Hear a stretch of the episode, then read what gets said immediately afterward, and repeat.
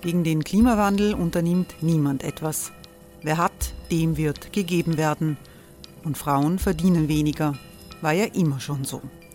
Man ärgert sich und macht weiter. Was aber, wenn nicht? Wir haben eine Idee. Die Falter Arena macht die Bühne frei für Menschen und Projekte, die das Land verändern. Mein Name ist Eva Konzett. Ich leite das Politikressort im Falter. Und am Sonntag, den 26. Mai, veranstalten wir im Wiener Stadtsaal die nächste Falter Arena. Mit dabei unter anderem der ehemalige Politiker und Neosänger Matthias Strolz, Theresa Imre von Markter, Sonja Jöchtel von Love Politics oder Kari Ochsner von Ochsner Wärmepumpen. Machen statt jammern. Wir schauen uns an, wie das funktionieren kann. Kommen auch Sie vorbei. Alle Informationen und Tickets finden Sie unter falter.at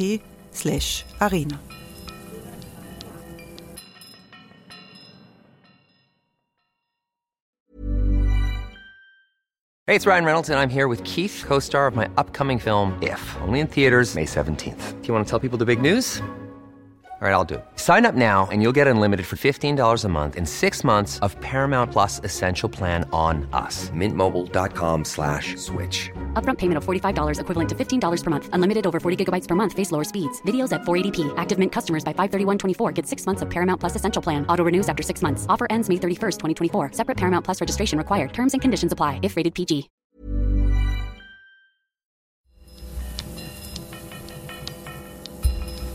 Falter Radio, der Podcast mit Raimund Löw. Sehr herzlich willkommen, meine Damen und Herren, im Falter. Wie kann es weitergehen in Österreich? Was bedeutet der Erfolg der ÖVP unter Sebastian Kurz für Europa?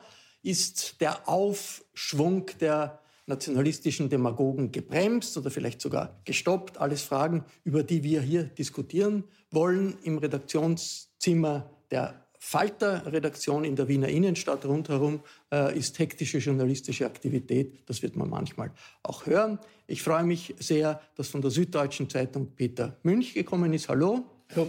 Äh, Peter Münch äh, betreut die Süddeutsche Zeitung von Österreich und da gibt von Österreich aus, da gibt es seit langem schon eine ziemlich intensive Berichterstattung. Seit Ibiza geht, ist die noch äh, intensiver geworden. Was macht Österreich so interessant für ein deutsches Publikum? Naja, ich meine, wir haben einmal sowieso eine Nähe zu Österreich als Süddeutsche Zeitung und dann ist es natürlich auch der, der Versuchslaborcharakter, der hier ist. Also nach der Wahl 2017, ich kam um, ähm, ganz kurz davor, ähm, war natürlich das Bündnis mit der FPÖ für Deutschland deshalb interessant, weil man sich gefragt hat, ist das auch was, was die CDU machen könnte, irgendwann mal mit der AfD. Also sozusagen hatten wir deshalb einen relativ scharfen Blick drauf und jetzt nach nach dieser Wahl könnte es ja auch wieder spannend werden, ob da sozusagen irgendwas kommt, was in Deutschland nachgezogen werden könnte. Ich freue mich, dass von der neuen Züricher Zeitung Ivo Mainzen gekommen ist. Hallo. Hallo. Was hat Sie überrascht an dieser Entwicklung seit Ibiza geht, inklusive dem Wahltag aus Züricher Sicht, aus Schweizer Sicht? Aus Schweizer Sicht ist schwer zu sagen. Ähm, ich fand besonders überraschend jetzt am Schluss eigentlich im Nachhinein, wie wenig ähm, das Ibiza-Gate die FPÖ gespalten hat und wie fest diese Spesenaffäre sie dann am Schluss gespalten hat. Also dies, diesen Unterschied fand ich jetzt, das ist jetzt sehr bemerkenswert aus einer kurzfristigen Sicht vielleicht jetzt, die letzten Tage. Ähm, sonst äh, fand ich einfach spannend, was in Österreich alles möglich ist und was wir alles erfahren haben über Österreich, eigentlich durch dieses Ibiza-Gate, über diesen Staat, über die Politik. Wir sind auch gespannt, was alles möglich ist in Österreich. Ja.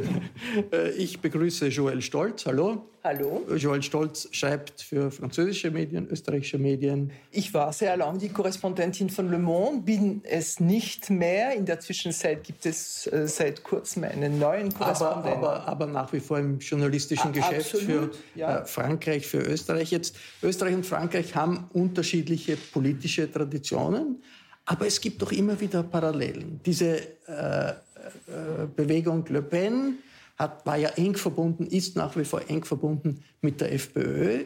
werden solche Parallelen in der französischen Berichterstattung über Österreich gezogen? Ja, absolut. Also ich stimme überein. Also das, das ist natürlich ein Versuchslabor und wird ganz genau aus Paris beobachtet werden, vor allem wenn Kurz sich mit den Grünen einlässt. Also das ist natürlich etwas, wahrscheinlich eine Variante, die Macron und seine Leute irgendwie im Auge haben, vor allem seit den, äh, den, seit den letzten europäischen Wahlen, wo die Grünen die Überraschung äh, waren. Also sie haben alle überrascht. Die Grünen bei uns war immer extrem zersplittert aus persönlichen Gründen. Plötzlich waren wirklich ein Faktor in der politischen Landschaft.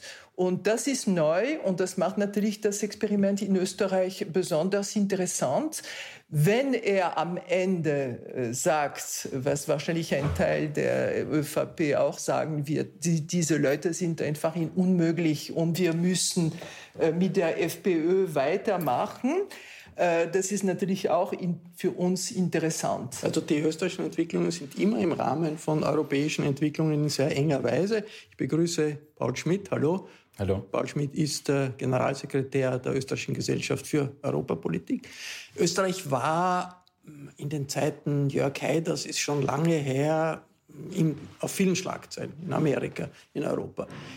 Jetzt, das Interesse ist zwar nach wie vor da, aber es scheint ein bisschen normaler zu sein. Ist auch die Fragen, die wir hier diskutieren, die man in Österreich diskutiert, diskutiert man in vielen anderen Ländern auch. Ist Österreich nicht mehr so was Besonderes, wie das in der Zeit von Jörg Haider der Fall war? Naja, das ist die Frage. Also ich würde meinen, natürlich ist es so im Vergleich, im Vergleich zu den 80er, 90er Jahren oder dann Anfang 2000 äh, Schwarz-Blau, ähm, hat sich Europa auch weiterentwickelt, das Parteiensystem in vielen europäischen Ländern weiterentwickelt und, und dieser, dieser Rechtspopulismus und dieser Populismus und dieser Aufwind des Rechtspopulismus auch ähm, befeuert durch, durch die Migrationsherausforderungen. Ähm, das ist etwas, wo, wo sich Österreich fast im Mainstream mit anderen Ländern hier befindet. Aber trotzdem glaube ich, dass vor diesen Nationalratswahlen das öffentliche Interesse, das internationale Interesse, was Österreich äh, betrifft, relativ groß war. Also Europa hat hier genau auf Österreich geschaut, weil einfach so viele bizarre Entwicklungen hier passiert sind. Und äh, wir haben wirklich viele Journalistenanfragen gehabt aus ganz Europa, wo die erste Frage war, was ist da eigentlich los in Österreich? Was passiert da eigentlich? Und ähm, wir haben versucht, das zu erklären und in einen Euro europapolitischen Zusammenhang äh, zu stellen. Und das war natürlich auch eine, eine Herausforderung grundsätzlich. Äh, und auch jetzt das Ergebnis ist spannend. Und die Frage ist natürlich, welche aus gibt es, ist es, ist es wieder so eine Art Vorbildwirkung? können rechtspopulistische Parteien, sind die nicht regierungsfit? Ja, wir haben das viermal in Österreich gesehen, dass die Regierungen mit Regierungsbeteiligung der FPÖ vorzeitig äh, sausen gegangen sind, äh, beziehungsweise ist dieser, die, dieser Aufwind der, der Klimathematik äh, mit einer Stärkung der, der grünen Parteien, wir haben das auch gesehen bei den Wahlen zum Europäischen Parlament, ist das ein europapolitischer Trend, wo hier auch vielleicht Österreich einen Trend äh, setzen kann oder, oder, oder weiterführen kann. Und das, das macht Österreich, dieses Biotop Österreich wahrscheinlich äh, gerade für die Nachbarn, für die europäischen Nachbarn relativ spannend. Und ich begrüße Falter-Herausgeber Armin Thurnherr. Hallo. Hallo. Äh, äh, äh, Armin Thurnherr kommentiert, analysiert die österreichische Entwicklung seit vielen Jahren, sogar Jahrzehnten im Falter, in. Jahrhunderten, ja. Äh, noch, nicht, noch nicht ganz. Jetzt, wenn wir das uns etwas mit Distanz ansehen, äh, die Wochen vor den Wahlen, dann auch dieses Wahlergebnis. Was ist das für ein Moment für Österreich? Hamilton, ja. Also ich glaube, du fragst mich jetzt nach Kreisky mit, der Distanz. Also, aber äh, weil mir bei, bei, diesen Vorbildwirkungen schon auffällt, dass es immer schwankt. Nicht? Also Kreisky war Österreich sehr angesehen, dann kam Waldheim, Katastrophe. Nicht? Dann war Österreich eher uninteressant, dann kam Haider und die Schüsselkoalition, dann was wieder skandalisiert und dann was wieder Pfade. Also es geht, es geht immer so auf und ab. Und ich denke auch, wir haben vielleicht die Neigung dazu, uns selber ein bisschen zu wichtig zu nehmen, weil wir haben ja den Phantomschmerz und wir wollen groß und wichtig sein. Und wenn wir nicht groß und wichtig sein können, dann sind wir gern Vorreiter. Ich glaube, dass zum Beispiel die These, dass jetzt die, die Rechtsextremen oder Rechtspopulisten gezähmt wurden, mit großer Vorsicht zu genießen ist. Weil die wurden zwar gezähmt, das ist ein großes Verdienst von Kurz, darf man nicht vergessen. 2017 war die FPÖ mit 33 Prozent in den Umfragen, oder 31, zwischen 31 und 33 Prozent in den Umfragen. Also da, da, da war eigentlich die Gefahr, dass Strache die Wahl gewinnt, groß. Kurz hat es geschafft, ihn zu bezwingen, aber wie hat er das geschafft? Er hat es geschafft mit einer Variante von, von Politik, die einerseits diese rechtsextreme Politik akzeptiert und andererseits kommunikative Mittel importiert, die in Österreich in dieser Form neu waren, nämlich die sogenannte Message Control, also sehr starke amerikanische Methoden, was in Österreich besonders explosiv gewirkt hat, weil Österreich ja immer zum Unterschied von anderen mitteleuropäischen Ländern eine relativ desolate Medienlandschaft aufweist und so Merkmale wie die Dominanz der Kronenzeitung die Wahlen ja mitentscheiden kann.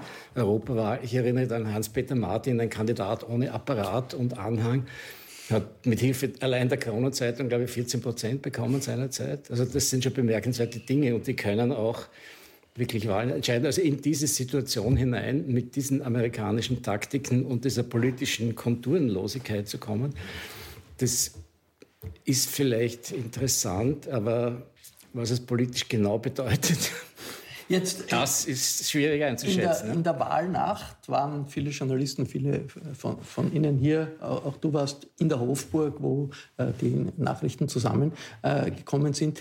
Äh, das, war das nicht doch eine andere Atmosphäre als zum Beispiel bei der, bei der Bundespräsidentenwahl? Wie, äh, die Frage war Van der Bellen, Hofer da hat wirklich die ganze Welt auf Österreich geblickt. Ich war damals in Peking und das chinesische Fernsehen hat das Programm unterbrochen, wie klar war, Van der Bellen hat gewonnen, weil das Gefühl war, die Demokratie ist in Gefahr. Jetzt ist ja das offensichtlich nicht mehr der Fall. Ist das eine Art der Normalisierung, die Wobei, also da ich, passiert ist? Ich, ich, glaube nicht unbedingt, dass man sagen kann, kurz hat die FPÖ gezähmt. Die hat sich ja selber zerlegt letzt, letztendlich. Und das ist allerdings, glaube ich, auch kein Fall, den man verallgemeinern kann. Also das war sozusagen eine, eine ganz besondere, spezielle Blödheit auf Ibiza. Und ähm, das, das hat, die, hat die FPÖ jetzt um einiges gekostet. Ja, und, aber, und hat, aber 2017 hat er sich schon gezähmt. Das, das darf man nicht vergessen. 2017 hat er die Wahlen gewonnen. Ja, er hat ihn einfach Themen geklaut, sozusagen. Also er, er hat ihn so den ja. Sieg weg, ja, weggeschnappt. Aber gezähmt hat er so während der zweijährigen Regierungszeit nicht. Also gezähmt ist sonst, wäre, sonst wäre Kickel nicht, nicht, so, nicht so losgestartet, glaube ich. Also ähm, der hat sich das zwei Jahre lang mit, mit großer Duldsamkeit, würde ich mal sagen, an, angeschaut und hat die, hat die machen lassen und hat dann einfach Glück gehabt, dass sie sich selber zerlegt Und sagt ja auch jetzt Kontinuität, Kontinuität, auch in Bezug auf diese, die Inhalte, die mit... Aber ich glaube, also ich glaube, ich glaube jedenfalls nicht, dass man das als Beispiel dafür nehmen kann, dass diese rechtspopulistische Welle in Europa genau. jetzt schon wieder am Abklingen ist. Das ist ein, das ist ein Sonderfall. Das ist ganz sicher. Ein Sonderfall.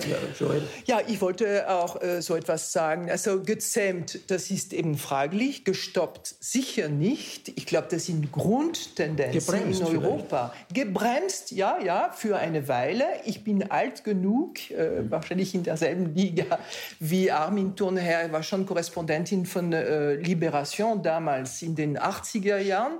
Und ich habe gesehen, wie äh, die FPÖ, äh, die eine 5%-Partei äh, war, genau wie äh, le Front National von Jean-Marie Le Pen am Anfang, zu einer, also ihre Stimmenanteil verfünffacht hat.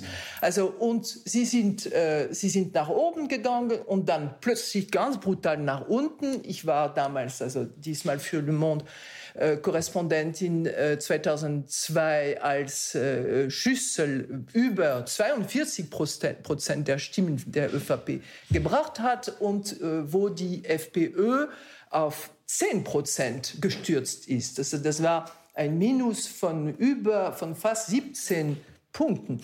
Und also ich glaube, das sind Grundtendenzen in der europäischen Landschaft und die, die, werden bleiben. Sie werden sich, sie werden wieder allmählich nach oben gehen. Also die, die permanente Auseinandersetzung mit diesem Biotop, die gibt es ja nicht nur in Europa, die gibt es auch in Amerika mit Trump. Also das ein Drittel plus minus äh, eine, eine, so, einem nationalistischen Demagogen folgen. Trotzdem, Ibiza und das Ibiza-Video hat in Österreich etwas ausgelöst, hat eine große Diskussion ausgelöst, hat, äh, hat das äh, eine Veränderung, sei es auch nur eine konjunkturelle Veränderung äh, gebracht oder hat man da wirklich hat man da wirklich sagen müssen, ja, die FPÖ hält bis zu dem Augenblick, wo sich herausstellt, dass der Parteivorsitzende unter Korruptionsverdacht äh, steht. Das ist ja auch nur das, Ende einer, einer Entwicklung. Äh, wie sehen Sie das, Ivo? Mhm.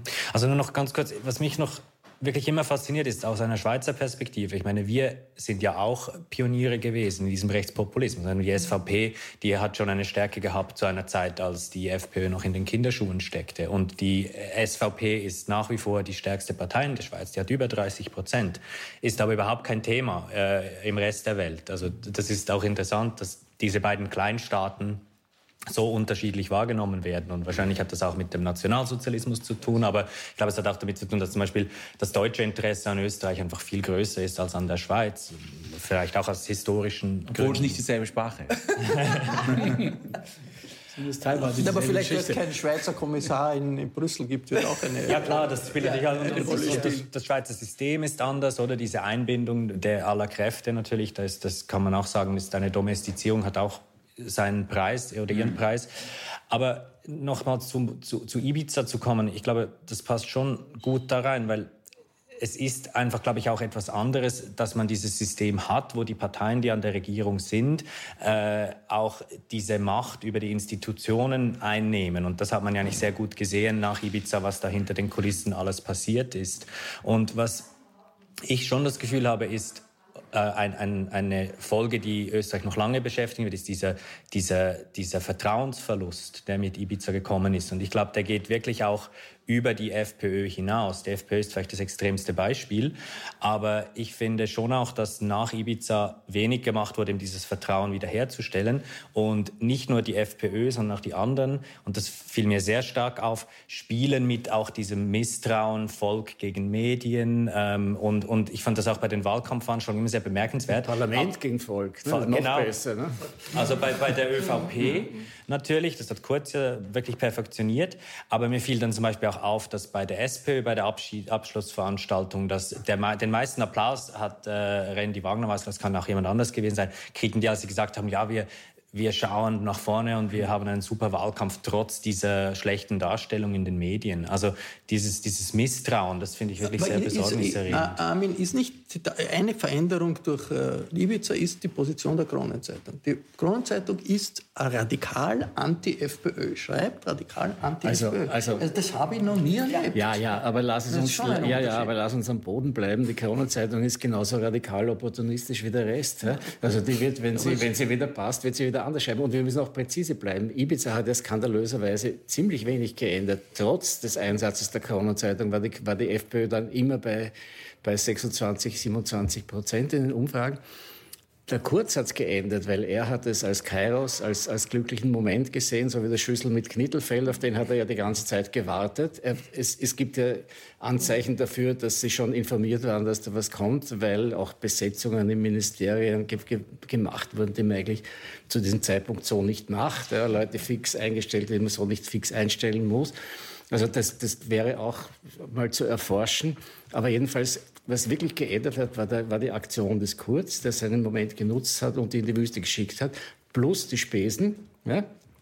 Also, da, da, hat sich noch immer nichts bei den Umfragen getan, erst als die Spesen kamen. Das ist eine andere Kategorie. Ja, das, und, und, das kommt mir wirklich ein bisschen so vor wie bei El Capone und den Steuern. Also das also wenn man Ibiza sieht und die Spesengeschichte, klar, bei der Spesengeschichte hat er, hat er, hat er wohl in die, in die Kassen der eigenen Partei gegriffen und das ist der Basis schlecht, schlecht zu vermitteln. Aber was in Ibiza passiert ist, dass er die halbe Republik dieser vermeintlichen Wurzeln vor, vor, die Füße gelegt hat, darüber redet man hier viel zu wenig. Ja, nein, und, es, und, und im Gegenteil, es ist auch so, es wurde sofort, es wurde sofort äh, in Ibiza in juristischer Weise betrachtet. Also welche strafbaren Tatbestände genau. wären da gesetzt worden, statt dass man gesagt hat, das ist ein, ein politisch-moralischer Skandal.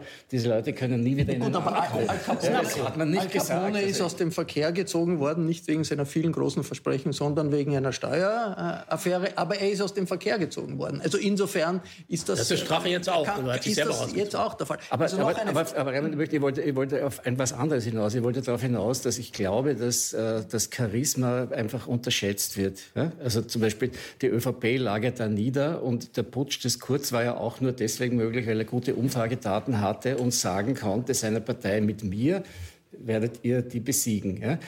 die, F die FPÖ hatte das Charisma des Strache. Ob Kickel äh, das so breit ausstrahlen wird, wage ich zu bezweifeln. Hofer vielleicht schon, ja, weil Hofer mhm. mit seiner mit seiner, wie soll man sagen, Samt, mit seinem samtzüngigen Rechtsextremismus da halt bei den Massen irgendwie besser ankommt, so gemütlicher ja, ja. verschießt. Nicht? Also das hat man mhm. gern. Aber, aber, aber das Charisma, ob, ob das ganz so da ist, wage ich auch zu bezweifeln. Aber das hat kurz gebracht. Ja. Und Jetzt äh, Frage noch, noch, noch, dann hören wir auf mit Ibiza. Hat das nicht auch ein bisschen einen Schock ausgelöst, äh, äh, Paul, dieses Gefühl, wir könnten tatsächlich ein prorussisches Orbanland 2 werden. Da gibt es eine Regierungspartei, die möchte uns rausführen aus der westlichen Welt und die Russland-Connection ist so stark, dass sie äh, also über alles eigentlich hinausgeht, was man sich bisher vorgestellt hat. Und das, wie das offen zutage getreten ist durch äh, das Video, hat es vielleicht einen Schock gegeben. Also durchaus auch bei der ÖVP oder bei anderen, die gesagt haben, naja, ein bisschen kann man mit den äh, freiheitlichen Arbeiten, weil die, äh, die bremsen zumindest die Linken und die Sozis aus. Man festgestellt hat, okay, da ist wir, sind wir auf einer abschüssigen Bahn in Richtung prorussisches Orbanland und da ist jetzt ein großes Erstaunen und ein, vielleicht ein Schock, der auch heilsam also sein könnte. Also bei der ÖVP oder bei, bei der, der, Bevölkerung? Bei der ÖVP, nein, bei der ÖVP, bei den Eliten, bei den traditionellen Eliten des also Landes. Ich, weiß ich nicht, ob ich diese Einschätzung teilen würde. Ich bin nicht sicher, ob, ob, ob ähm, die Art und Weise, wie die FPÖ denkt und ihr, ihr pro-russischer, pro Putin-Ansatz, das war ja vorher auch schon bekannt. Also der Freundschaftsvertrag, bitte, die Partei hat das ist ja nicht, das ist ja nicht Freundschaftsvertrag mit der Putin. Ich meine, diese, ja, das, die sind der, der, der Versuch, das ist Papier. Das ist Papier. Der, der, der Versuch, hier Geschäfte zu machen, um die eigenen politischen Ziele dann finanziell gestärkt verfolgen zu können.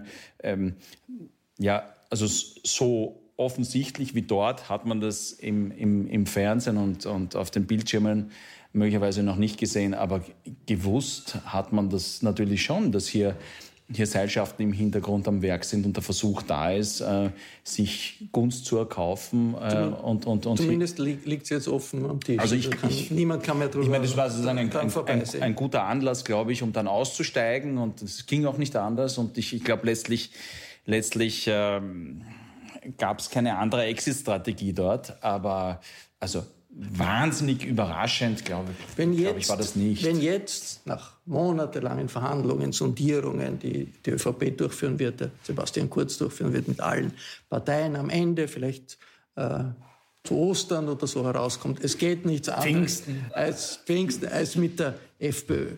Und die FPÖ sich möglicherweise stabilisiert hat. Hofer ist äh, dritter Nationalratspräsident, Kickl ist äh, froh, dass er äh, Fraktionschef ist im Parlament wenn es dann die ÖVP sagt, ja, also leider, wir können nicht anders, also wir müssen mit der, wieder mit der FPÖ. Was würde das für Europa bedeuten? Wie würde, wie würde das in Deutschland aufgenommen werden? Peter Sie haben gesagt, das ist ein bisschen, ein bisschen, äh, die Beobachtung auf Österreich ist immer, also die, die, das, äh, die, die kleine Welt, in der die Große ihre, ihre Probe hält. Naja, wenn die Probe so ausgeht, dass das dann doch wieder äh, freiheitlich in der Regierung äh, sind. Was, was würde das heißen für die Stellung Österreichs in, zum Beispiel in, in der deutschen Diskussion auch? Also ich würde mal sagen, so nach den letzten beiden Jahren kann Österreich wahrscheinlich alle anderen gar nicht mehr so sehr überraschen. Da ist schon so viel gewesen. Ähm, es wird natürlich ein Kopfschütteln wieder, aus, es wird natürlich ein Kopfschütteln auslösen. Es wird niemand immer. verstehen. Aber es war ja auch schon, schon im Wahlkampf so. Also Kurz hat diese Regierung beendet mit dem Satz genug ist genug und hat gesagt, wie furchtbar er gelitten hat unter diesen Einzelfällen. Ein paar Wochen später war die FPÖ schon wieder eine, eine Option. Und alle haben sich irgendwie gewundert und dann hat man halt gesagt, okay, das ist dann halt so in Österreich. Und es ist ja dann tatsächlich auch so in Österreich und das muss man dann halt auch aus dem Ausland so akzeptieren und so, und so hinnehmen. Also, Ivo, glaub, Schweizer, Schweizer Sicht wäre, okay, ist das eine Normalisierung, weil eben die Schweizer Volkspartei ist ja auch eigentlich äh, zwar eine ja, also, Partei so ähnlich, aber nicht ganz so ähnlich wie die, wie die FPÖ und ist Teil des politischen Systems. Ja, absolut. Also ich glaube, in der Schweiz sieht man das nicht ganz so eng wie, wie in Deutschland allgemein. Ich fand es auch auffällig, dass eigentlich, jetzt, wenn wir sehen, unsere Leser, die haben sich wirklich enorm stark für diese Hintermänner-Diskussion interessiert. Also wenn man diese Zahlen angeschaut hat, das war wirklich krass, dass jedes Mal, wenn es um Hintermänner ging, das ist durch die Decke. Und, und die andere Geschichte hat man dann schon so ein bisschen das Gefühl gehabt, ja, das, das kennt man jetzt so ein bisschen. Und ich fand auch, dass es ein bisschen beängstigend war, wie oft in der Schweiz das alles so ein bisschen mit einem Schulterzucken abgetan wurde. So, also im Sinne von, unsere Vorurteile über die Österreicher hat das jetzt wieder ein bisschen bestätigt, oder? Mhm. Also das, das war schon eine Tendenz, die man merkt. Und ich glaube jetzt einfach auch, dass auch wenn das jetzt so lange dauern wird, das wird eine Geschichte, die dann wiederum eigentlich nur ähm, eine kleine, sehr politikaffine Gruppe in der Schweiz interessieren wird. Ähm, aber klar, es wäre es wär natürlich schon extrem, wenn das jetzt wieder die, so gehen die, würde. Die Frage, Armin Thurner ist ja dem äh, früheren Bundeskanzler, zukünftigen Bundeskanzler Sebastian Kurz im ZDF gestellt worden, vom Moderator des äh, Heute-Journals, Klaus Geber, der ihn gefragt hat, Sie müssen jetzt nicht mit der FPÖ koalieren. Warum schließen Sie das nicht aus? Und äh, Sebastian Kurz hat gesagt, weil ich es versprochen habe, meinen Wählern. Und dann hat der aber nicht nachgelassen, der Moderator, und hat gesagt, ja, aber halb Europa will das nicht und die wäre entsetzt. Und dann hat er eine relativ, äh, also, ja, so fast patzige Reaktion des Sebastian Kurz gegeben. Und seither eine große Diskussion, war das eigentlich zulässig, diese Frage? Eigentlich die wirklich relevante Frage, oder? Ja, die war zulässig, aber es passt natürlich wieder wunderbar ins Konzept derer, die wir auch schon seit Waldheim kennen. Wir Österreicher wählen, wenn wir wollen, hieß damals der Slogan. Und wenn irgendwer im Ausland aufzeigt und sagt, das wäre aber vielleicht demokratiepolitisch nicht so günstig, ja, dann ist es für Österreicher ein besonderes Argument, Justament so zu wählen.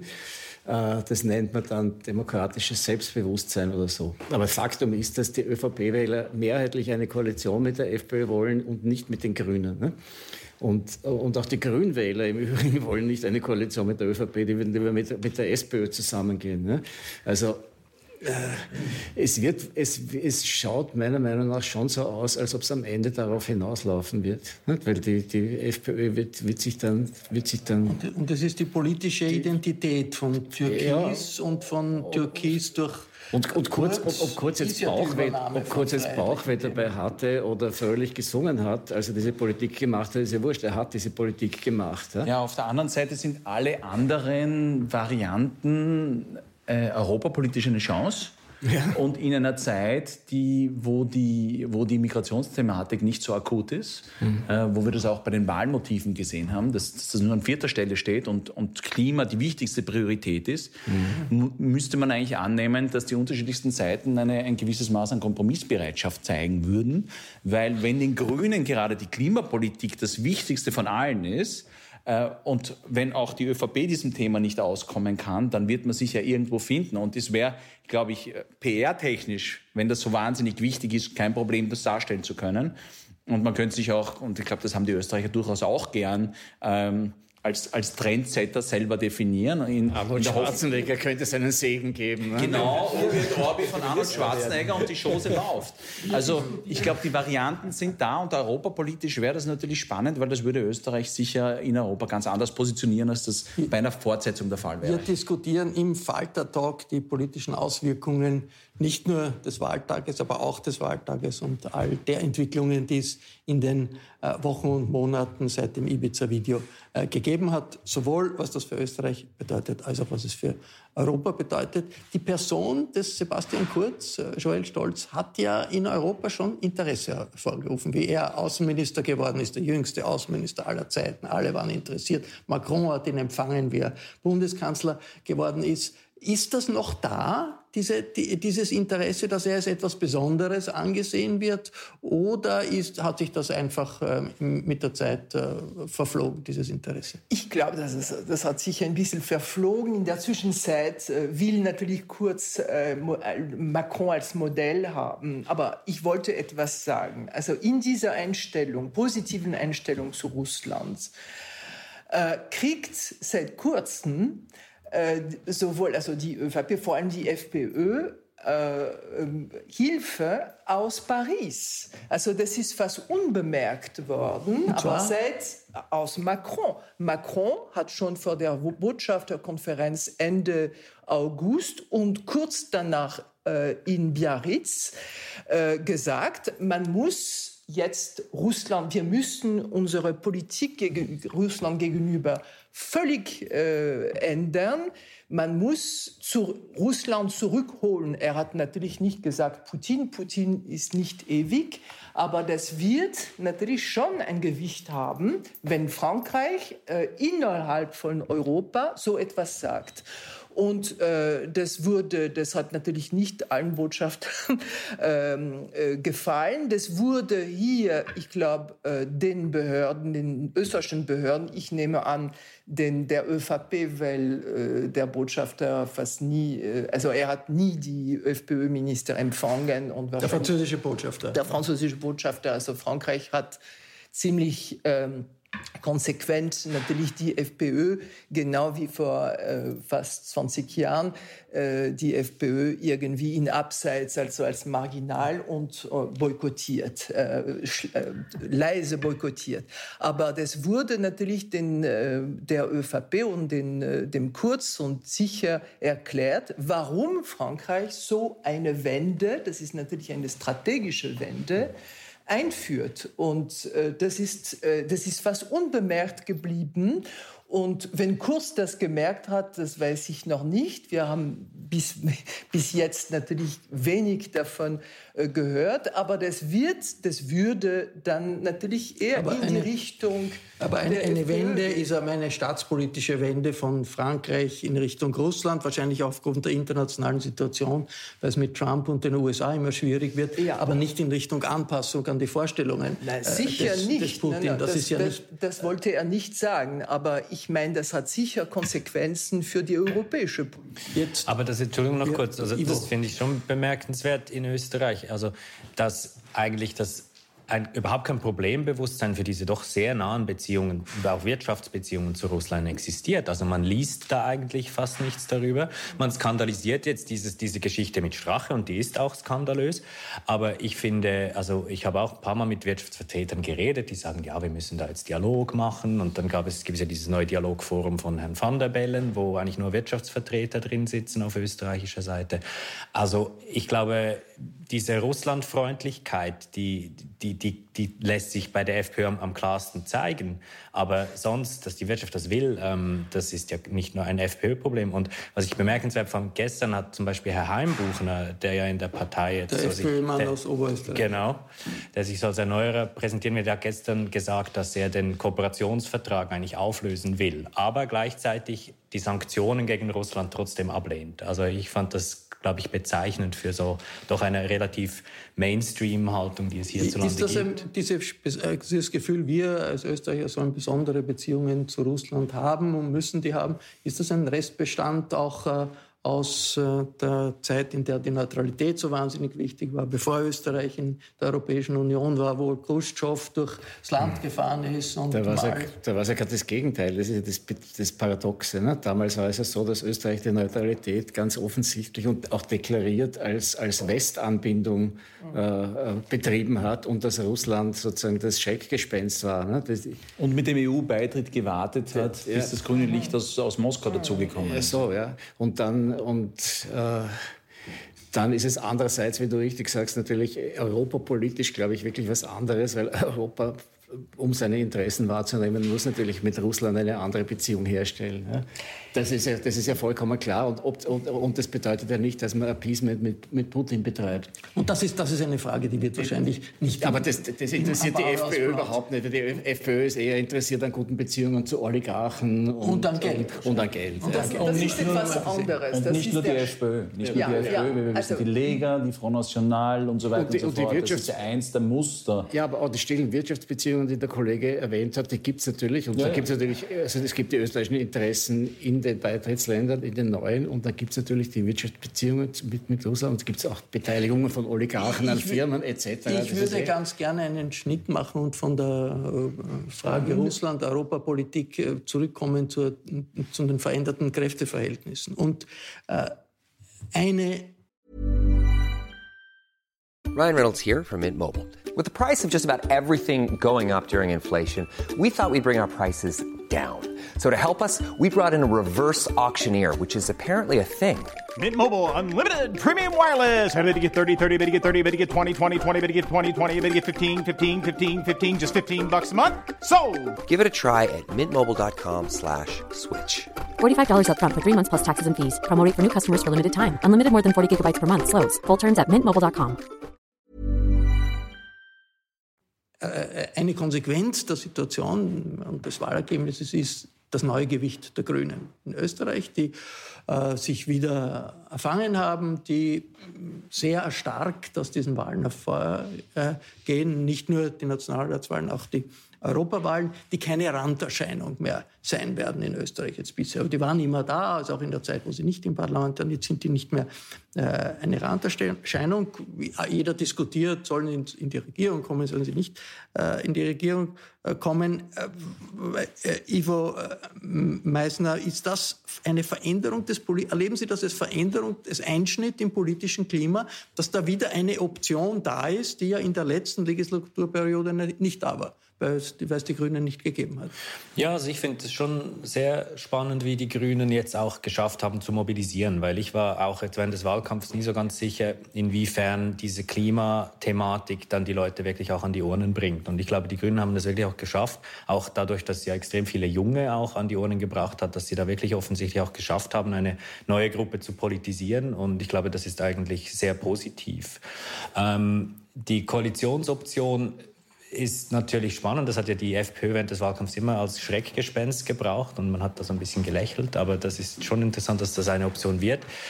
Ähm, ob das wirklich eine realistische ist, ich bin da relativ skeptisch. Jetzt in, in Europa, dass die Grünen in Österreich so erstarken, ist ja nicht isoliert. Das ist in vielen Ländern. Ja. Wie ist das in der Schweiz? Wie geht's den der Grünen Schweiz sind die Grünen auch, auch ziemlich stark. Und die haben jetzt auch seit eigentlich mehreren Wahlen jetzt in den, in den Kantonen und jetzt wahrscheinlich auch auf nationaler Ebene, die sind jetzt ja nächsten Mo diesen Monat schon gar, sogar schon, werden die dazu gewinnen. Also das ist wirklich eine... Die Frage einer Regierungsbeteiligung, stellt sich die in der Schweiz? Nein, weil wir haben ja die sogenannte Zauberformel. Das heißt, äh, in unserer Exekutive sind die Parteien nach Proports äh, verteilt und die Grünen sind da momentan nicht drin. Das kann aber sich schon ändern, weil von den, von den Wähleranteilen her sind sie relativ nahe an jenen, die jetzt da drin sind. Bei Peter München, Deutschland, die Grünen werden seit langem schon irgendwie als potenzielle Regierungspartei wieder äh, gehandelt. Der Kanzlerkandidat äh, ist, könnte ein, ein, ein, Grüner könnte ernsthaft sagen, ich bin Kanzlerkandidat bei den nächsten Wahlen. Eine Parallelen zur Entwicklung in, in Österreich? Ja, sicherlich. Also ich meine, so die Grünen haben einfach Aufwind durch ihr Thema und auch dadurch, dass sie, dass sie natürlich jetzt wesentlich pragmatischer auftreten als, als in, den, in den Jahrzehnten zuvor. Und ich glaube, da haben, da haben alle Grünen viel, viel gelernt in Deutschland und auch in Österreich. Ein, ein Punkt, wenn, wenn ich darf. Also wir haben das ja auch bei diesem, äh, bei diesem Aufwind des Rechtspopulismus in Europa gesehen, dass es nicht immer nur die Frage ist, ist jetzt eine Rechtsaußenpartei, äh, geht die jetzt in die Regierung oder nicht, sondern ihre Wirkung war ja wesentlich stärker, weil sie einfach die politische Agenda von vielen anderen Parteien beeinflusst haben, die dann teilweise den Diskurs und die Themen übernommen haben. Das heißt, das Themensetzung setzen ist verdammt wichtig. Und, und jetzt bei den Grünen könnte das natürlich ähnlich sein, weil das, die eine Frage ist, mit Grünen koalieren oder nicht. Aber die andere Sache ist natürlich, äh, die, die Klimafrage ist da und die Klimapolitik, gerade äh, in diesem Bereich, haben die Grünen sehr viel Glaubwürdigkeit, haben ihr Programm, haben ihre Konzepte. Und man hat schon im Wahlkampf gesehen, man sieht es auch in anderen Ländern, die, die, die, die anderen Parteien müssen da mitgehen, müssen nachziehen, müssen nachholen.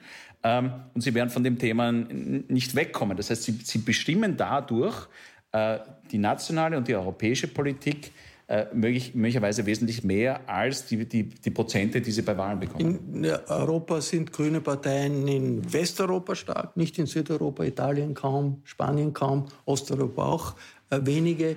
In Frankreich schon. Wie ist da die nein, nein, Franzosen in, in, haben die Grünen waren in der Regierung der linken Regierung irgendwie dabei? Der, der, der Widerspruch äh, ist natürlich, dass die Parteien bis jetzt, bis vor kurzem sehr schwach waren, dass die Thematik immer stärker wird. Und das hat natürlich Macron sehr gut verstanden. Das ist interessant. Also äh, nicht nur das Ministerium, Umweltministerium, aber die Thematik, zum Beispiel France Culture. Das ist eine, ein Radiosender, der sich sehr stark wie Ö1, Ö1 sehr stark an die Eliten. Wenn man sich anschaut, dass äh, die Thematik, also Sie haben ganz neue Sendungen, also die Klimathematik, die Klimaerwerbung ist zentral geworden. Aber meiner Meinung nach führt es sofort zu einer Diskussion, zu einer Debatte über die äh, Reichtumverteilung. Mhm. Und also nicht nur, wie man grüner wird. Das haben, also vor, vor ein paar Jahren haben alle in Österreich gesagt, na ja, wozu die Grünen? Alle Parteien haben ihre Thematik, ihre Themen vereinnahmt. Das haben sie wahrscheinlich auch gemessen. Aber jetzt wird natürlich die Diskussion immer mehr wie verteilt man das Reichtum? Wie äh, bekämpft man dieses Gefühl der Unrechtigkeit? Also die Leute in Frankreich gehen auf die Barrikaden. Äh, in, Österreich, in Österreich und in, in Deutschland und in der Schweiz nicht. Sie wählen und sie verwenden und deswegen, wenn die Sozialdemokraten, die diese Agenda, also diese, den Neoliberalismus aus Mangel von anderen Perspektiven völlig vereinnahmt haben, wenn sie so weitermachen, werden immer äh, gut ein Fünftel bis ein Drittel der Leute für die Extremrechte wählen. Wenn, also das ist die zentrale Frage. Und das macht natürlich äh, eine Koalition zwischen Türkis und Grün besonders schwierig. Aber das wäre, das würde auch eine Koalition zwischen Rot und Grün schwierig machen. Jetzt, jetzt äh, die Grünen nochmal. Die Grünen sind ja in einer Situation in vielen europäischen Staaten jetzt stark, auch weil es die Klimabewegung gibt, was die größte internationale Jugendbewegung seit Jahrzehnten, vielleicht seit 68 äh, ist. 68 äh, nach der Klimabewegung, äh, nach der, nach der Jugendbewegung hat sozusagen eine parlamentarische politische äh, Reaktion drauf gegeben, zum Beispiel in Deutschland. Die, äh, Willy Brandt war bis zu einem gewissen Grad eine Widerspiegelung der 68er Bewegung in der Politik. Haben die Grünen jetzt, sind die, können die ein, der parlamentarische Arm einer großen internationalen Jugendbewegung werden, Armin Turner? Sind sie das vielleicht schon? Sie sind zumindest ein Ausdruck dieser Tendenz. Ob sie wirklich der parlamentarische Arm werden, dazu ist das Personal dann wieder zu, zu inhomogen, ganz einfach. Ne? Also man, man, darf ja auch nicht übersehen, dass die Grünen schon sehr viel auch dem Spitzenkandidaten verdanken, der jetzt sozusagen das österreichische Gegenstück zu Greta Thunberg ist, ja, so ein, ein, ein gestandener, ne? also Hemds, ein hemdsärmeliger Steirer, ein den man im Bierzelt auch präsentieren kann. Also sowas, sowas kann man durchaus wählen. Und die anderen haben sich brav zurückgehalten. Also die, die menschenrechtlich orientierten Hyperfeministinnen und so, die, haben, die waren brav. Ja. Die haben, die haben, von denen hat man eigentlich gar nichts gehört. Ne? Also das haben sie ganz geschickt gemacht.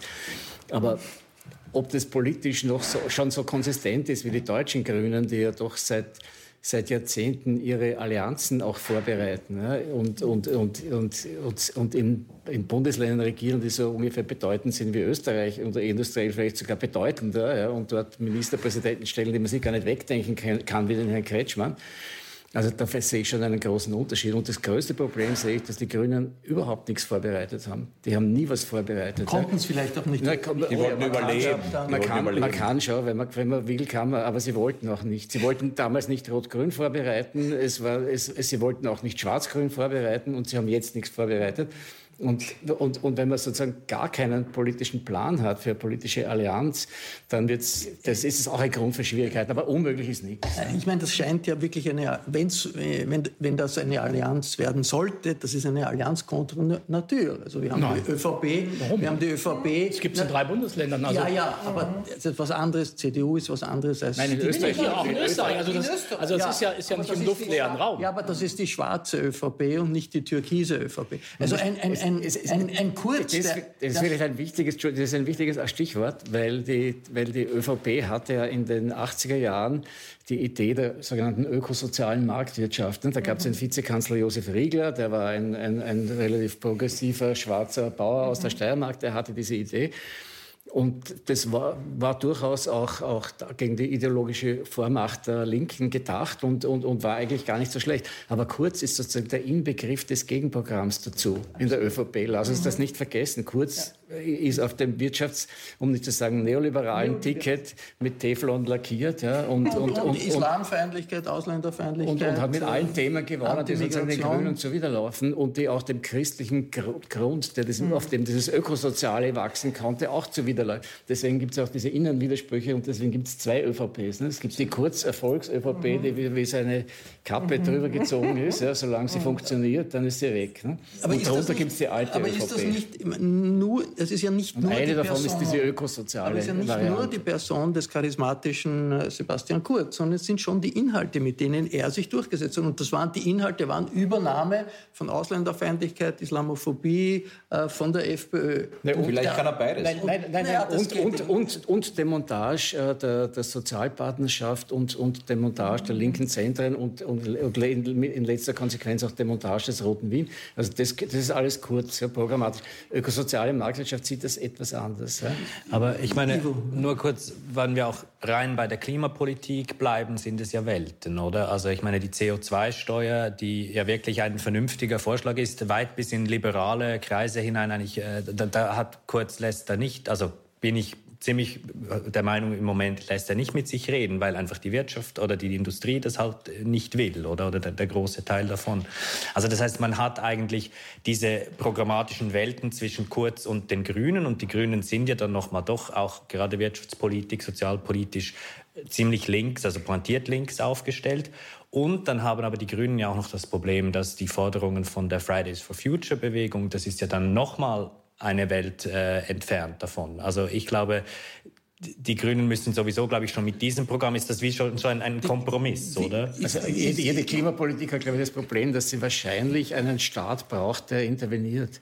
Ja? Also, und, und dass auch das Verhältnis von Staat zur Wirtschaft anders definiert wird. Also man, man mhm. muss dann, man muss dann öffentlich-private Projekte anderer Art aufstellen, als es sie jetzt gibt. Ja? Und da muss man ganz anders denken. Da muss man in großen Klimafonds denken und dergleichen. International. Ja, aber der, aber der Sinn einer Koalition ist ja nicht, dass dann plötzlich beide in allen Fragen einig sind. So der, so der Sinn ist, dass jeder was kriegt. Also wenn, wenn die Grünen zum Beispiel jetzt davon ausgehen würden, dass sie sozusagen 100 Prozent ihres Programms umsetzen können und sonst gar nichts machen, dann ist das natürlich falsch. Oder wenn, ja, aber wenn man wenn, total auseinander ist bei, weltanschaulichen ja, aber, Fragen, aber mein, was offensichtlich der ja, Fall ist. Ich, ich, sehe, also ich meine, ich halte das auch für, für, für einen inhaltlichen Höllenritt, so ein, so ein aber ich halte es trotzdem nicht für ausgeschlossen und, und ich glaube, dass, also also ich glaube, dass es Österreich gut tun würde, sozusagen, sich, sich da auf einer gemeinsamen Basis Ob es den zu, Grünen gut tun würde, da kann man viele Naja, Fragen aber wenn sie es nicht machen, also ich glaube, es war Van der Bellen, der mal gesagt hat, also lieber 15 oder 20 Prozent in der Regierung umsetzen als 5 Prozent in der, in der Opposition. Und ja.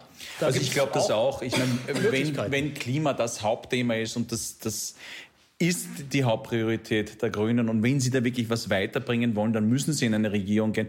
Ich, ich teile schon die Ansichten, dass das ganz, ganz schwierig ist. Aber ich würde auch meinen, unmöglich, unmöglich ist es nicht. Ich meine, und auch die anderen Koalitionsvarianten haben extrem hohe Risiken, wahrscheinlich nicht inhaltlicher Natur mit der FPÖ. Das wäre eine Fortsetzung.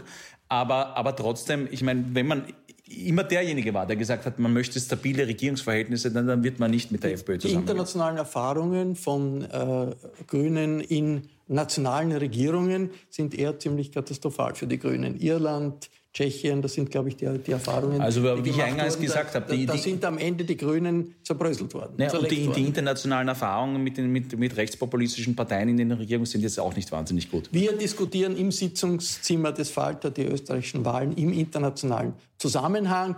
Äh, und wir sollten auch ein bisschen über die Sozialdemokratie sprechen. Der SPÖ geht es ganz schlecht. Äh, man weiß noch gar nicht nach den Wahlen, ob äh, das wie, wie, wie tief die, die Krise sein wird. Ähm, äh, Peter Münch, die SPÖ erlebt jetzt etwas, was die SPD erlebt hat oder auch erlebt. Wie sehen Sie die Parallelen? Also, also ich glaube, grundsätzlich sind die Sozialdemokraten doch noch gefestigter und stärker und, und verankerter hier, hier in Österreich, als es die deutschen Sozialdemokraten oh sind. Noch, doch, doch, glaube ich, glaube ich. Noch ich meine, es sind, es sind nicht mehr die alten Minister, aber der SPD geht es noch schlechter. Ich glaube, Frankreich, sind, in Frankreich geht es am schlechtesten. Sind doch eher noch kampagnenfähig. Die haben die Gewerkschaften noch fest an ihrer Seite und so. Also ich glaube, das ist schon noch ein bisschen mehr. Ähm, und, und ich glaube, von 20 Prozent würden die deutschen Sozialdemokraten jetzt träumen. Das würden die sofort nehmen. Ähm, aber, aber natürlich, die, die werden auch erwischt von, von dem allgemeinen Trend. Die Milieus brechen weg und, und, und Leute, die vielleicht auch früher zur Führungselite der Sozialdemokraten gezählt hätten, gehen jetzt irgendwo anders hin. Also ähm, und dann hat man halt alle zwei Jahre oder alle anderthalb Jahre einen neuen Vorsitzenden. Das haben die deutschen Sozialdemokraten so und haben die österreichischen auch. Also es ist in manchen Ländern ja eine Existenzkrise der, der Sozialdemokratie. In, in, Frankreich war noch vor wenigen Jahren, hat es einen sozialdemokratischen Präsidenten gegeben. Jetzt ist die. Äh, französische SP nicht mehr, aus nicht mehr wahrnehmbar. Wahrscheinlich oder? nicht mehr zu retten und aus den Gründen, die ich früher erwähnt habe. Weil sie, also es gibt natürlich immer persönliche äh, Gründe etc., dass die Leute sich zertreten, dass sie, de, der eine, eine äh, zu viel Ambition hat etc. und der andere sich als äh, verraten fühlt.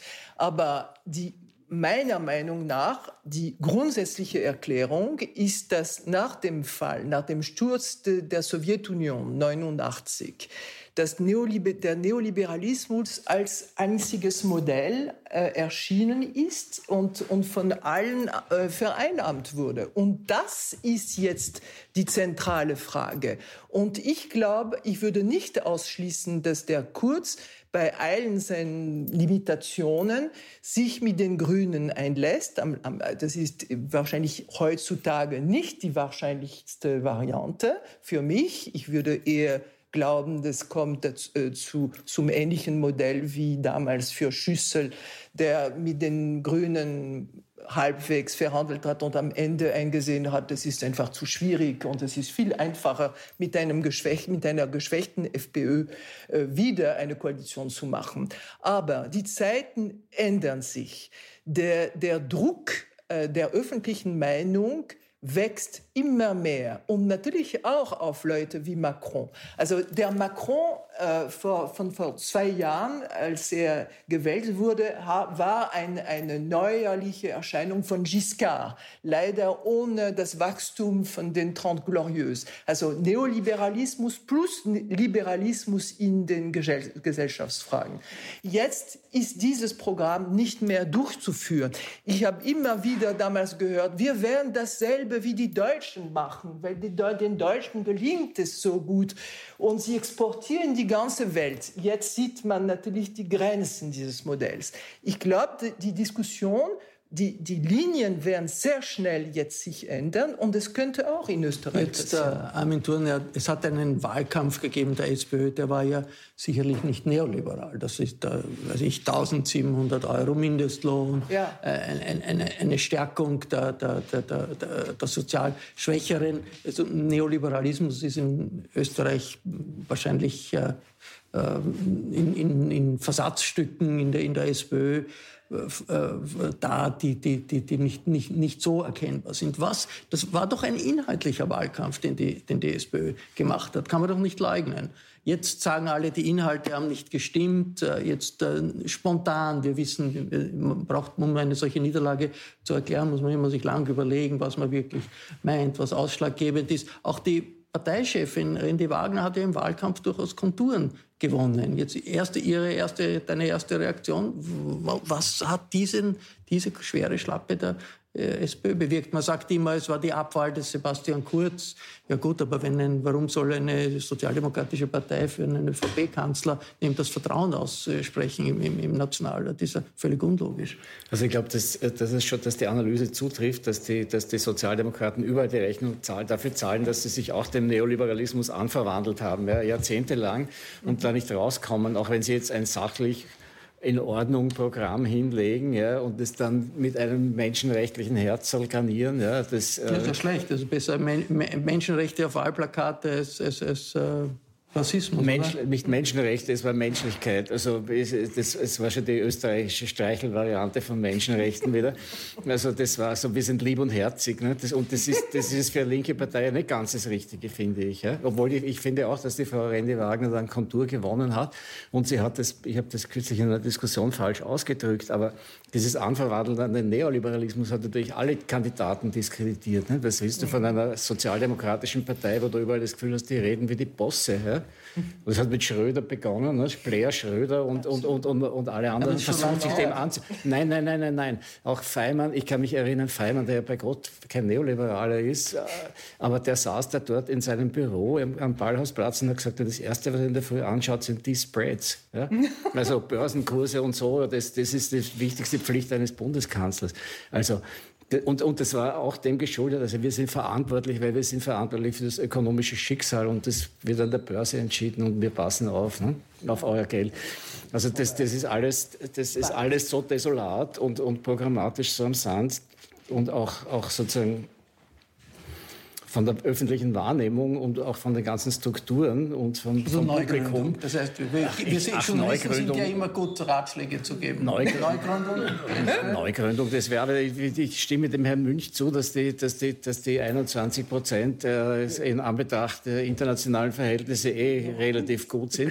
Man darf auch nicht vergessen, dass die, dass die, dass die Grünwähler, die zahlreich das letzte Mal den Christian Kern gewählt haben, 2017, das unter der Voraussetzung getan haben, um Schwarz-Blau zu verhindern. Ja? Mhm. Das war jetzt weg und im Gegenteil, Sie haben damals gelernt, wenn wir taktisch wählen, dann, dann fliegen die Grünen aus dem Parlament. Also, das, also haben noch mehr Leute taktisch gewählt und haben das mal taktisch die Grünen gewählt. Das hat der SPÖ nämlich auch noch Stimmen gekostet, mhm. zusätzlich. Ivo Meissner, der Rückzug ist immer das schwierigste Manöver in, in allen Schlachten. Muss jetzt die Sozialdemokratie in Österreich schauen, wie sie sich im Rückzug stabilisiert? Und, und gibt es da Erfahrungen, zum Beispiel auch äh, aus der Schweiz, wo sie immer auch und ab der also ich finde ich find das Schweizer Beispiel, es spricht auch ein bisschen gegen diese Neoliberalismus-These, weil ich meine, die, die Schweizer SP, die ist die zweitstärkste Partei, äh, die hat schon einen, ein relativ linkes Programm, aber die sind auch sehr pragmatisch. Aber ich glaube, der Unterschied ist natürlich auch, dass die Schweizer Sozialdemokraten nie diese gesellschaftliche und auch wirtschaftliche Rolle hatten, die sie hier hatten. Ich meine, dass wenn man da in der Obersteiermark oder so unterwegs ist, das ist einfach, da hat eine Partei mit der Globalisierung eine Rolle verloren, die sie über Jahrzehnte hatte und das kann man nicht einfach ersetzen. Und ich glaube, das ist, da ist die Partei irgendwie auch noch nicht so richtig drüber, drüber hinweggekommen. Und, und das andere ist dann schon auch, wenn man dann äh, auf, auf urbane, moderne, aufgeschlossene so Mittelschicht setzt als Wähler, die sind jetzt einfach bei den Grünen. Und äh, ich finde es schon sehr... Oder bei den Neos, ja. Oder teilweise jetzt auch bei der ÖVP, wie er diese Wahl gezeigt hat. Es ist interessant gewesen, dass im Wahlkampf die Frage, die eine Triebkraft der türkis-blauen Koalition war, nämlich Islamophobie, Ausländerfeindlichkeit, Angst vor Flüchtlingen machen und äh, abschotten und so, eigentlich im Wahlkampf kaum eine Rolle gespielt hat. Äh, Paul äh, Schmidt, ist das in Österreich so weit, dass man eigentlich mit humanitärer Ausländerpolitik in der Politik nicht mehr reüssieren kann oder das zumindest glaubt, muss man irgendwie da einfach schweigen und wegschauen und sagen, ja, wir Ausländer weg und raus, sagen wir ein bisschen anders, aber in Wirklichkeit meinen wir es auch, außer den Grünen und der Liste Pilz hat niemand zum Beispiel gesagt, Österreich sollte sich beteiligen an der Aufnahme von Flüchtlingen, die, äh, der Boat People, die in, in Seenot gerettet wurden. Mein Eindruck war, es war jetzt nicht das große Thema. Also, und es ist auch kein, äh, kein, kein Kennzeichen der SPÖ in diesem Bereich eine besonders klare Linie zu haben. Und äh, während die Grünen äh, sich selbst sich selbst voneinander getrennt haben, quasi 2017 und Migration das große Thema war, wo die Grünen überhaupt nicht zum Zug gekommen sind, ähm, und gerade diese Schwarz-Blau-Geschichte der SPÖ viel geholfen hat, Christian Kern 2017, war das jetzt das Klimathema, wo die Grünen sehr profitiert haben. Und bei der Sicherheitsthematik ähm, vor allem ÖVP auch profitiert dann durch das Einbrechen der FPÖ mit den ganzen Spesenskandalen etc. etc. Und die SPÖ war irgendwo dazwischen, hat versucht, Klima mit sozialer Dimension äh, zu verbinden äh, und äh, ist da nicht zum Zug gekommen, weil sie zu abstrakt war. Und die Migrationsthematik ist klar besetzt und das ist kein Trademark, wo die Leute sagen, okay, meine Position vertritt die Sozialdemokratie. Und ich glaube, um das noch äh, fertig zu sagen, ich, ich glaube, das ist auch ein Problem, dass die Sozialdemokratie in anderen Ländern hat, dass sie einfach die, die klare Message klare Message fehlt und die, die Leute nicht genau wissen, wofür sie stehen. Sie stehen für dies, sie stehen für das. Aber es gibt nicht diesen einen Punkt, wo sie sagen, okay, und dafür brauche ich jetzt unbedingt die Sozialdemokratie. Ja. Vielleicht geht es den Leuten dafür zu also gut. Ich, ich, es könnte doch, müsste doch eigentlich nicht so kompliziert sein. Sagen, also Menschlichkeit und Kontrolle sind, sind ja Dinge, die nicht unbedingt ein Widerspruch sein müssen. Jetzt der deutsche... Für Kontrolle werden sie nicht gewählt. Der deutsche, der deutsche Innenminister CSU-Mann Seehofer macht ja gerade einen Schwenk in der Frage Flüchtlingspolitik. Wie schafft er das? Er war der, der, der härteste Vertreter eines Flüchtlingskurses, Anti-Flüchtlingskurses war und jetzt sagt er, man soll Bootbibel aufnehmen. Naja, also ich glaube, das hat eher, eher persönliche Gründe. Also der ist sozusagen im, im, im Abendlicht seiner, seiner, seiner Regentschaft und der möchte einen guten Abgang haben und nicht als derjenige in Erinnerung bleiben, irgendwie der, der ganz hart gegen die Flüchtlinge war. Also ich glaube, das ist so eine, so eine Alterssanftheit, mit der er jetzt so langsam aus seinem Amt gleitet. Und das ist aber glaube ich, noch kein wirklicher politischer Schwenk bei der CSU. Aber anders, anders als in der Klimapolitik. Da hat es den Schwenk gegeben bei der CSU. Ne? Aber, aber für, für Seehofer, der weiß, er kann auch im Augenblick nicht so viel kaputt machen. Es kommen ja gar nicht so viele. Also kann er sich mal großzügig zeigen und dann sagen sie, so schlimm war der Seehofer gar nicht.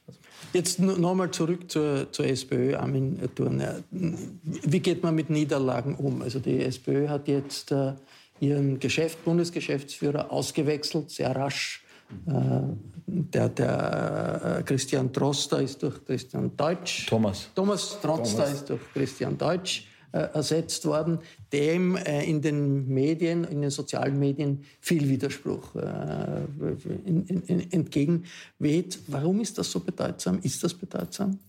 Der Falter schreibt, das war der erste Fehler der Pamela Rendi-Wagner seit den Wahlen. Ja, es ist nicht bedeutsam. Es ist wirklich nicht bedeutsam, leider.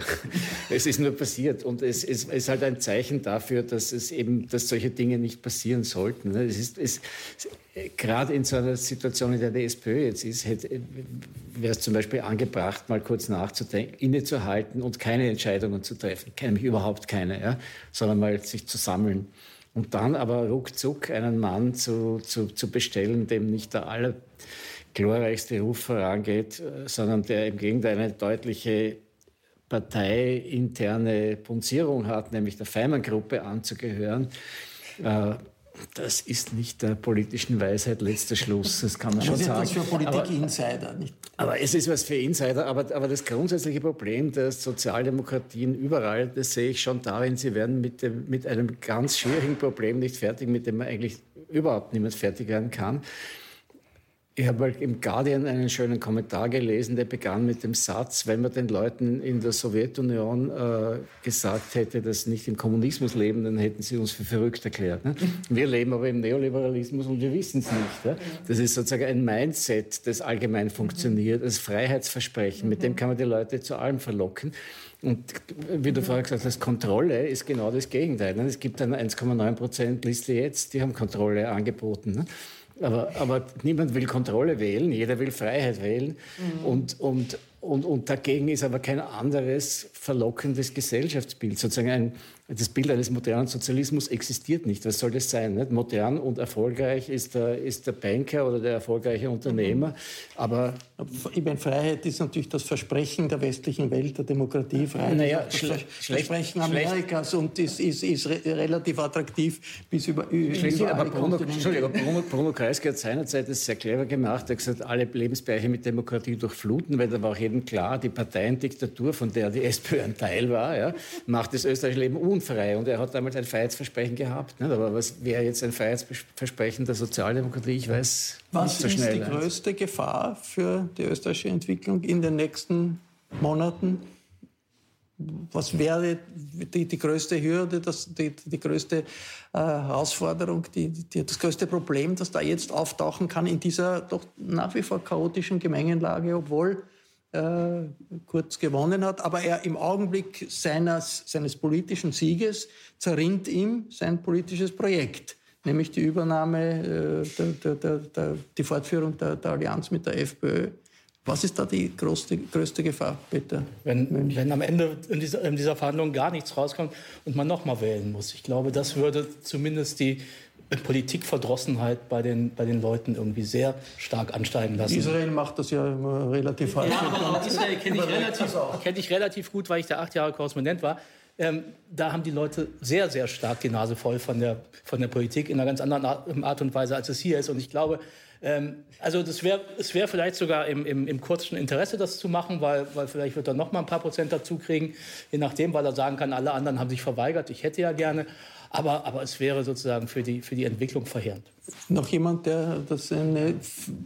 Ja, ich, wollt, die, ich, wollte nur sagen, also das ist das Gegenteil. Die größte Was ist die größte, nein, die größte ja. Chance Österreich ist, dass es ein kleines Land geworden ist. Also das, äh, das ist noch schmerzhaft, weiß ich, äh, nach einem so, Jahrhundert danach. Und so, ja. Aber in einem kleinen Land, das ist wie ein Boot äh, äh verglichen mit einem Paquebot. Also man kann das leichter steuern, man kann leichter reüssieren oder probieren oder manchmal scheitern.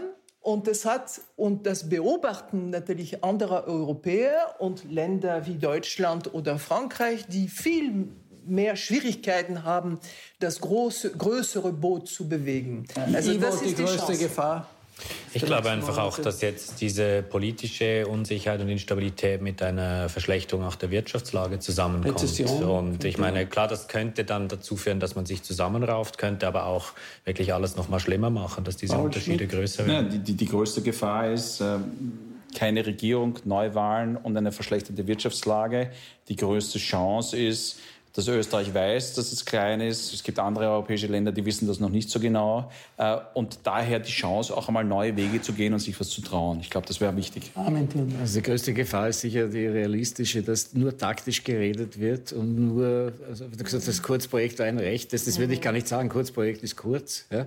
Deswegen halte ich es auch nicht für ausgeschlossen, dass es sogar schwarz-grün machen kann, wenn es dem Projekt kurz in irgendeiner Weise nützt, damit er sagen kann, ich bin sozusagen diese Art von Zukunftsvariante. Ja? Das heißt, wie lange ist das Kurzprojekt, ist die Frage. Das, die, größte Gefahr, die größte Gefahr könnte sein, dass sich die Inhalte verfestigen, die mit der Person des Kurz und mit dem Kurs des Kurz verbunden sind, nämlich tendenziell abschotten, tendenziell zumachen, tendenziell nach Außenfeinden suchen und das Ganze kombiniert mit einer Rezession. Das ist möglicherweise die größte Gefahr. Wir werden sehen. Das war der Falter-Talk, wie es zurzeit, darüber, wie es zurzeit äh, zugeht in Österreich, wie es weitergehen kann und was das für Europa bedeutet. Ich bedanke mich bei den Kollegen und bei der Kollegin hier in der Falter-Redaktion. Der Falter liefert jede Woche Analysen, Hintergründe, die turbulenten Zeiten werden nicht zu Ende gehen.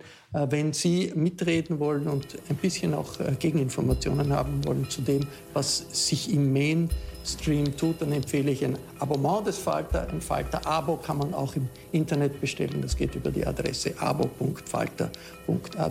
Ich verabschiede mich bis zur nächsten Folge.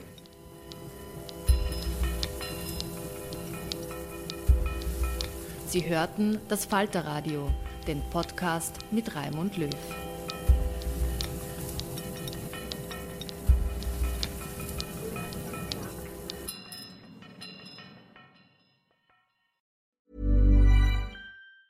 Planning for your next trip? Elevate your travel style with Quince. Quince has all the jet setting essentials you'll want for your next getaway, like European linen, premium luggage options, buttery soft Italian leather bags, and so much more. And is all priced at 50 to 80% less than similar brands. Plus, Quince only works with factories that use safe and ethical manufacturing practices. Pack your bags with high-quality essentials you'll be wearing for vacations to come with Quince. Go to quince.com slash pack for free shipping and 365-day returns. Imagine the softest sheets you've ever felt. Now imagine them getting even softer over time. That's what you'll feel with Bowl and Branch's organic cotton sheets. In a recent customer survey, 96% replied that Bowl and Branch sheets get softer with every wash. Start getting your best night's sleep in these sheets that get softer and softer for years to come. Try their sheets with a 30-night guarantee. Plus, get 15% off your first order at bowlandbranch.com. Code BUTTERY. Exclusions apply. See site for details.